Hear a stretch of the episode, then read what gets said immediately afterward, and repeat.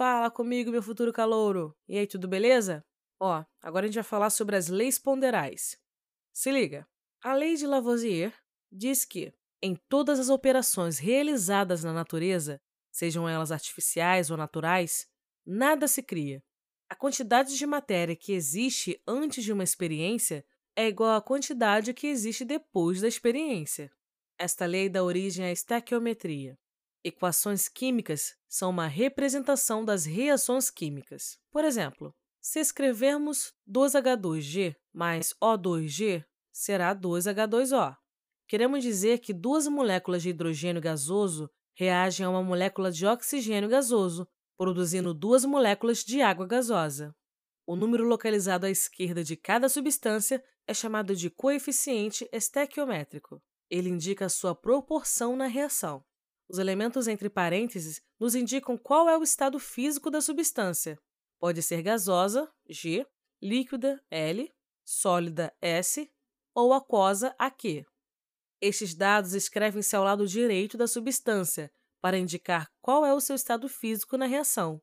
Voltando àquela reação 2H2 gasoso mais o O2 gasoso produzindo duas águas, esta reação assim escrita diz: duas moléculas de hidrogênio reagem com uma molécula de oxigênio, produzindo duas moléculas de água.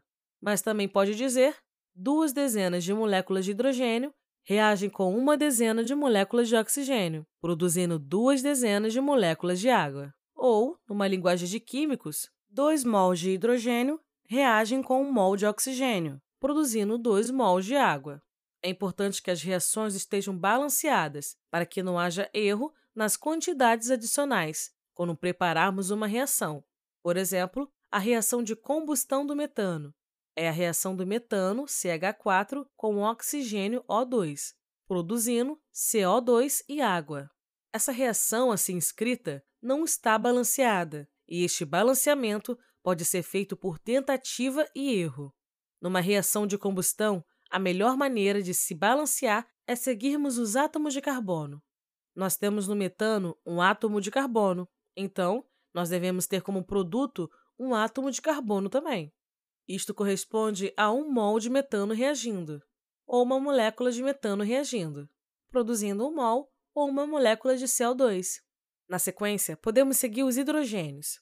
O metano possui quatro hidrogênios, então nós precisamos que saiam como produto duas águas. Assim, temos os carbonos e os hidrogênios balanceados. Falta balancearmos os oxigênios mas nós já sabemos que nos produtos nós temos um CO2 e duas águas. Logo, temos quatro átomos ou quatro mols de átomos de oxigênio nos produtos. Como o sistema é a base de oxigênio molecular, O2, então, para completarmos o balanceamento dessa reação, devemos colocar um coeficiente estequiométrico 2, antes da indicação da presença de oxigênio nessa reação. E a reação balanceada, então, é metano, CH4 mais 2O2, produzindo CO2 mais duas águas. O balanceamento nunca pode ser feito através de alterações do índice, e sim do coeficiente estequiométrico. E o balanceamento só está correto quando, além da massa da quantidade da matéria, também tivermos o balanceamento da carga. Assim, na reação entre alumínio com íons H+, se escrevermos alumínio mais 2H+, dando íon alumínio 3, mais H2, a massa está balanceada, mas há um desequilíbrio de carga. Temos uma carga total 2 nos reagentes com uma carga total de 3 nos produtos. Então, a reação não está corretamente balanceada.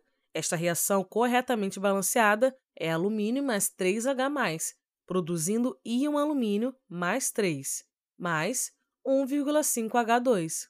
E aí, fechou, futuro calouro? Eu sei que tá ficando com os nomezinhos difícil, meio complicado, mas não para não que você vai conseguir. Estuda, hein? Até a próxima e beijo, tchau!